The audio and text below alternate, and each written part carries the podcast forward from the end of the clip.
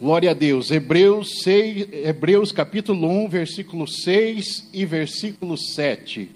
Glória a Deus. Louvado seja o nome do Senhor Jesus.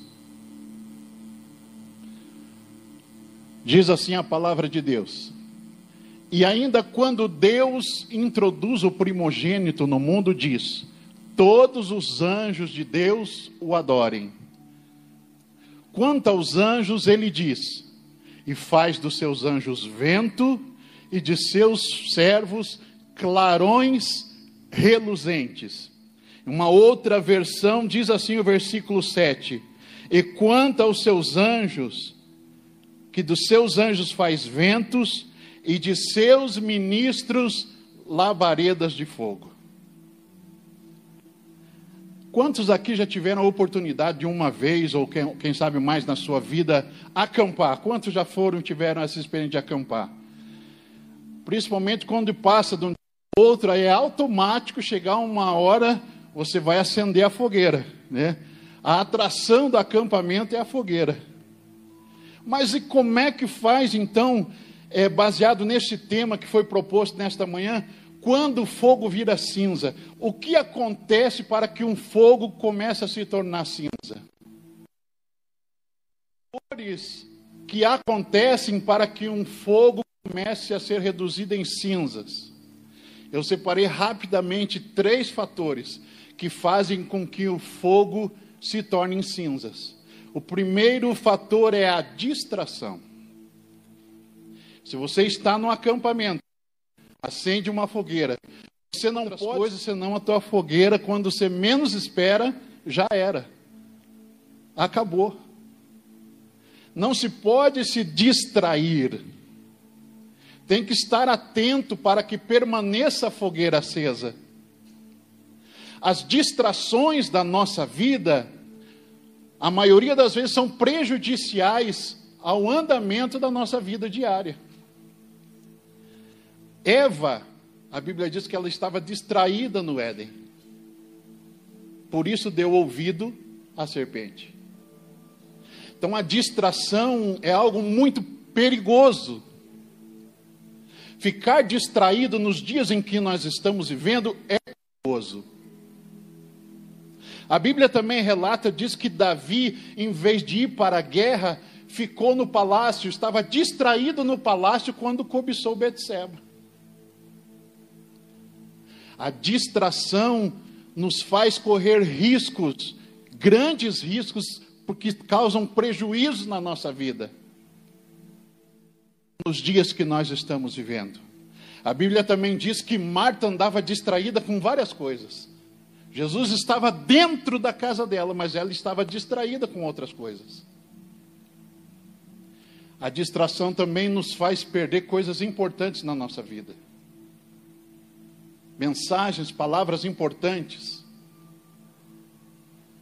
Então, o primeiro fator que faz com que uma fogueira, com que o fogo vire cinza, é a distração. Você não pode tocar no seu irmão agora, mas você pode virar para ele a distância mesmo e dizer para ele: não se distraia.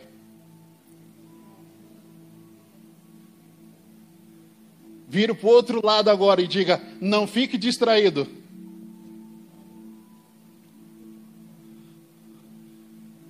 Com as máscaras é difícil ver a reação, né? Se for para tirar a máscara, a maioria ficou com a bochecha vermelha. Porque o que mais tem nos dias de hoje é distração, para nos distrair do propósito, para nos tirar o foco de Jesus. Tem distração de inúmeras formas, de inúmeras maneiras nos dias de hoje. Mas você quer manter a sua fogueira acesa, não se distraia. Quer manter aquilo que Deus já colocou em você, quer manter o fogo que Deus soprou sobre a sua vida, já acendeu em você, você quer que ele permaneça, então não se distraia com as coisas desta vida. O segundo fator que faz com que uma fogueira se torne cinza é a falta de combustível. No acampamento, o combustível da fogueira é a lenha.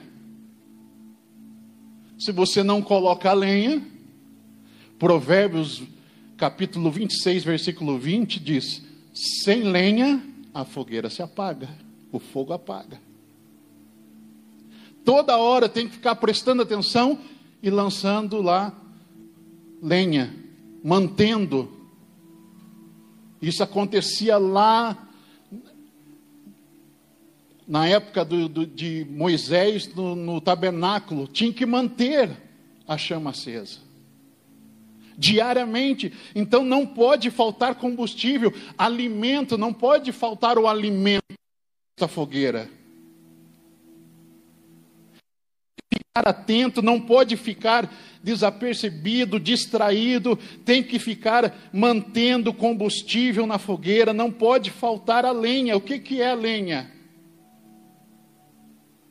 É aqueles momentos de oração, de estudo da palavra, que você vai alimentando o fogo que está em você. Todo dia. A mensagem, às vezes, que você ouve aqui o seu pastor falar, outros irmãos pregarem, como aqui estava pregando Natan, não é feita aqui. Aqui ela é expressa. Ela é lançada aos corações. Mas a mensagem que é ministrada aqui, ela é construída no altar. Aonde que é esse altar? Na sua casa, quando você fecha a sua porta, quando você fala com Deus, quando você tira um momento para estudar a palavra de Deus, é ali que está se formando. Então, quando estamos falando de alimentar a fogueira, é isso, é ter esse momento, esses períodos com Deus, é de comunhão com o Senhor, de estudo da Sua palavra, porque ela é luz, ela é a bússola para todos nós nos dias de hoje. Se alguém porventura estiver alguém aqui perdido, sem saber o que fazer, que atitude tomar, vai para a bússola, vai para a palavra de Deus, ela vai direcionar você, ela vai colocar você nos trilhos, ela vai direcionar suas decisões no nome de Jesus. Continue alimentando a fogueira não importa a circunstância que você está vivendo, a fogueira depende de você. Quem acendeu a fogueira? Senhor. Mas quem é responsável para mantê-la? Eu e você. Nós somos os responsáveis, únicos responsáveis, para alimentar a fogueira na nossa vida. Ninguém vai dobrar o joelho, é claro que nós temos a, a, ali a, a ordem do Senhor de orar uns pelos outros, mas ninguém vai orar mais pela minha vida do que eu mesmo, eu garanto isso. Porque eu tenho situações na minha vida que eu preciso ter comunhão a Deus. Eu preciso estar diariamente lendo a palavra de Deus. Quem vai estudar mais a palavra de Deus a meu favor do que eu mesmo? Ninguém vai dobrar o joelho mais do que eu mesmo pela minha vida. E o dia que isso estiver acontecendo comigo ou com você, alguma coisa está errado. Porque Deus lançou fogo nos nossos corações, acendeu a fogueira. Apesar de nós sermos uma igreja, a eclésia, uma, uma, uma, um organismo vivo, uma coletividade, nós temos responsabilidades individuais. Ninguém pode orar mais do que você mesmo em favor da sua vida. Ninguém pode lhe dar conselhos mais do que você mesmo, do que a palavra de Deus sobre a sua vida. Nós, como líderes, às vezes somos procurados para tentar ajudar de várias maneiras, mas a responsabilidade real para manter a fogueira acesa é individual de cada pessoa. Terceiro fator que pode fazer uma fogueira virar cinza é a falta de sacrifício. E, pastor, virou religioso? Não. Vamos ler um versículo da palavra de Deus? Vamos ler dois. Vamos ler lá primeiro Deuteronômio 16, 16. Nós vamos para o Velho Testamento e depois nós vamos ler um versículo no Novo Testamento. Deuteronômio 16, versículo 16 também. Glória a Deus. Veja o que, que diz a palavra de Deus. Três vezes no ano todo varão entre ti aparecerá perante o Senhor teu Deus no lugar que escolher.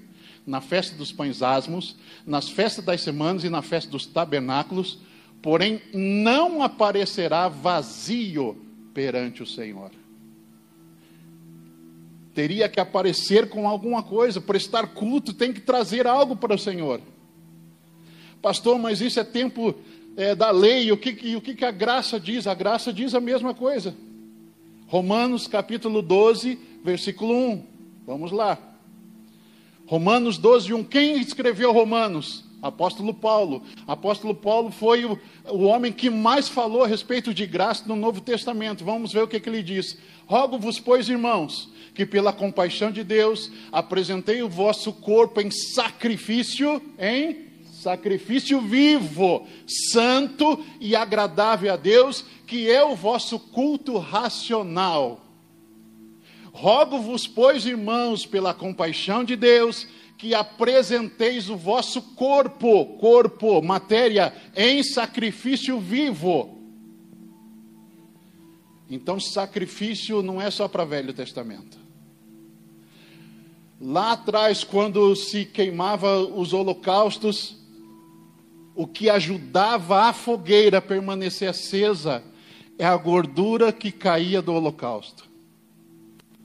Então, quando nós falamos aqui de apresentar a Deus nosso corpo como sacrifício vivo, estamos falando de nos prepararmos para Deus, viver uma vida em busca de pureza diante de Deus, de santidade diante de Deus. Puxar o freio da concupiscência, ou seja, dos desejos da carne, e dizer: não, a meu corpo pertence ao Senhor, porque o comando sai da cabeça, não sai do meu braço, não sai das minhas pernas, é da minha cabeça. É por isso que Paulo ainda diz em Romanos, dizendo assim: olha, não, é, não é, é, pratiqueis coisas impuras, é transformais pela renovação do vosso entendimento. Precisamos transformar a nossa mente, o nosso entendimento todos os dias, para apresentar a Deus o nosso corpo em sacrifício vivo. Porque é aquilo que queima, aquilo que, que eu coloco no altar, que vai queimar diante de Deus e vai permanecer a fogueira acesa. Quantos aqui já fizeram churrasco? Levante a mão. No início da fogueira, às vezes é difícil manter a fogueira acesa, mas é só queimar um pouquinho e começar a escorrer a gordura, não, não aviva, não, não fica melhor a fogueira? Por quê? Porque cria uma película em cima, é ali protege a lenha e ela fica mais durável.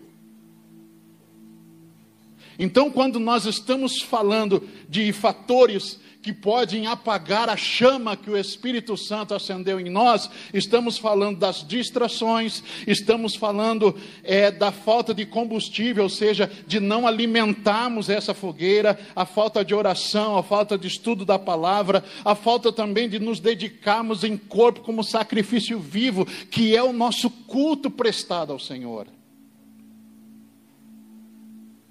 Mas eu quero te dizer nesta manhã, que aquele que está dando a dica, a receita, o que, que pode estar apagando a chama, é o mesmo que vai te dar a receita agora de como fazer ela manter e ficar maior ainda em nome de Jesus.